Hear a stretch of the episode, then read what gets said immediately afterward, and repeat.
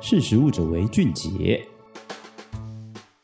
大家好，欢迎收听《识时务者为俊杰》，我是十二月。不知道大家喜不喜欢吃 Subway 啊？Subway 它其实除了在韩剧很常出现之外呢，它其实是全世界连锁店数最多的速食餐厅哦。截至二零二一年，Subway 在全球呢已经有四万四千七百五十八家店。然而呢，店数这么多的 Subway，它在二零二一年呢，它却获得了美国素食产业满意度下跌最低的企业。这个评选呢叫做 ACSI American Customers Satisfaction satisfaction index. 然后在这个 index 里面呢，他们会依据二十二家大型连锁素食以及中小型素食去问他们的消费者说：“哎，你满意这个素食的店的服务人员态度、结账配送速度、餐点准确度啊、环境整洁、食物种类、饮品种类等等指标？”这次二零二一年的调查呢，是在二零二零年的四月到二零二一的三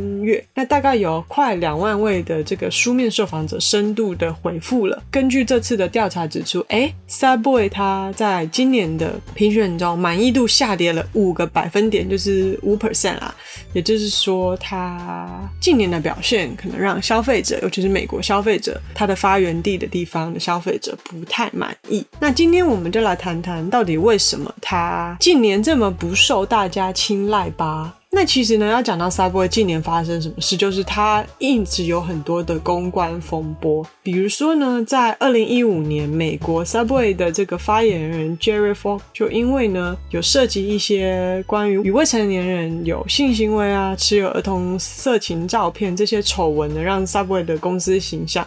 呃大受打击。那接下来五年后，在二零二零年的九月三十呢，爱尔兰的法院又判定 Subway 的面包因为含糖量超过他们法定的二 percent 的标准，所以根本就不能称为面包，比较像是糕点。所以这个是在爱尔兰。二零二一年，也就是今年的一月呢，美国的 Subway 又因为他们的鮪鱼馅料被指控说根本就不含鮪鱼的原料，所以在加州就被消费者告进法院了。那在二零二一年的六月二十一日，也就是今年的六月，《纽约时报》又有一个记者呢，想要知道说到底有没有尾鱼这件事情，所以他就送检了尾鱼的这个原料去送检，然后还是没有得出任何的结论啦，就是说也不知道里面有没有尾鱼。有两种可能，是因为它这个尾鱼已经经过太多的加工，所以以 DNA 来说根本没有办法看它是不是拥有尾鱼的蛋白质。那另外一种可能，当然就是就像他们所指控的，里面根本就不含尾鱼这样子的一个状况。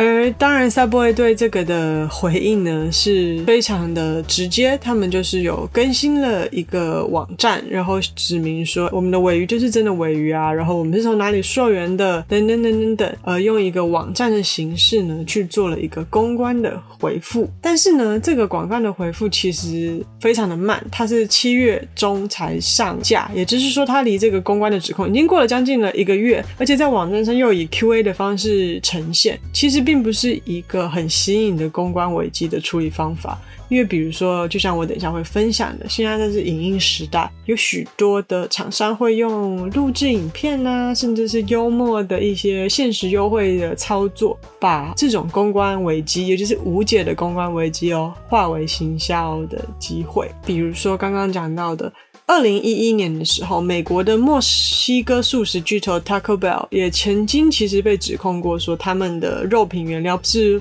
含了不实的混充牛肉。而当他们在法庭有一个一番的就是折腾之后呢，Taco Bell 他其实在社群上呢就有直接就回应说，说句抱歉会要你的命吗？就是对这个指控人来说，然后他就很幽默的说，如果你真的想知道我们的料理是怎么说的，就告诉我们嘛，我们可以给你。食谱就是有这样子一系列的贴文，虽然是说有一点呛的意味，但它相比一个很正规的一个 Subway 的一个 QA 的回复形式，还是比较幽默的，而且也让他们的品牌更有鲜明的一个个性，就是会留在消费者的心中。那其实这些种种风波过了以后，美国 Subway 他最近做的一件事情就是呢，他在二零二一年的七月十五日呢，它推出了一九六五年以来最大幅度的菜单的大翻新。它等于是升等了十一项的食材，有六种全新或者是再回归，也就是以前曾经有后来消失的口味，然后改良了四个经典的招牌口味，所以就是种种东西啊，大概有二十个品项是有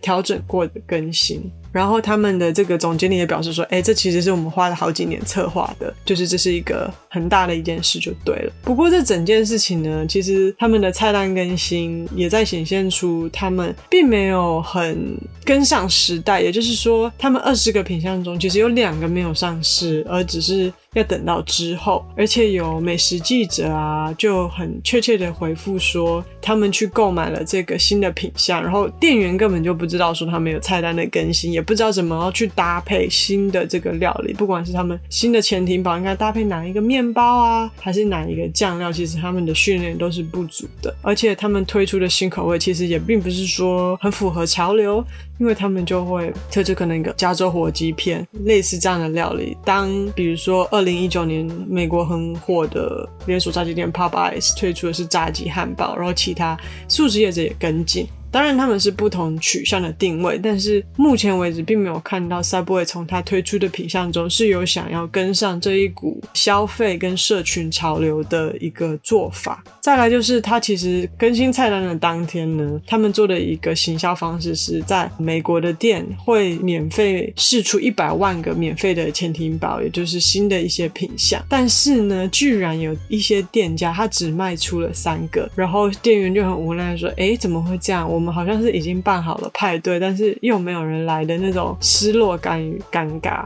所以也可以是说，其实他们有一个这样很棒的免费促销的活动，却根本没有人知道，就是数位行销不足这样子。也是说，综合以上，他们 Subway 今年可能满意度较低，就是他们公关回应都比较缓慢老旧，他们的新品菜单更新了，但其实没有任何让人有喜。就是新的感觉，甚至投入了二十个品项，可是好像还不如来一两个比较震撼性的新产品。再来就是他们的数位行销不足，所以不管前面呢做了哪些的新产品，还是有哪一些的问题，可能需要公开声明，都没有足够的力道去触及到消费者，那也是一个比较可惜的地方。那 Subway 它作为全球最多连锁店的速食餐饮，其实它也可以跟可能其他速食业学习啊，比如说我有看到麦当。好，它不需要更新菜单，而是透过与名人联名，比如说台湾之前不是很红，他们跟 BTS 的这个联名，其实它也只是推出几个新的酱料，然后搭配现有的鸡块跟薯条这样的餐点，但是因为有跟一个重新包装跟联名，它的品牌的产品就有了新的价值。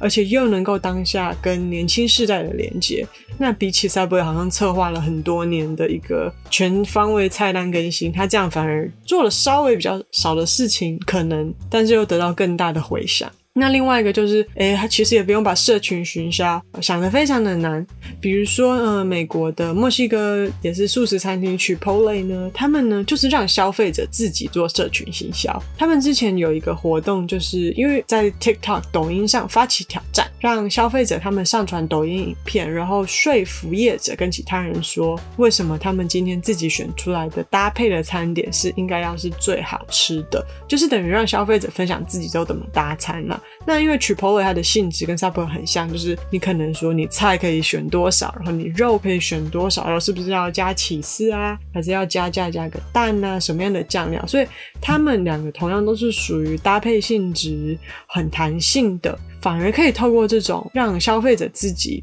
做影片、做短音互相互动的方法呢，得到很大的关注。那这边其实也希望就是 Subway 东西很好吃，然后产品其实稳定性也很高，希望也可以慢慢的学一些公关处理的方法，让它的整个品牌力道更加强。那这就是今天的分享啦，希望大家喜欢，我们下次见，拜拜。识食物者为俊杰。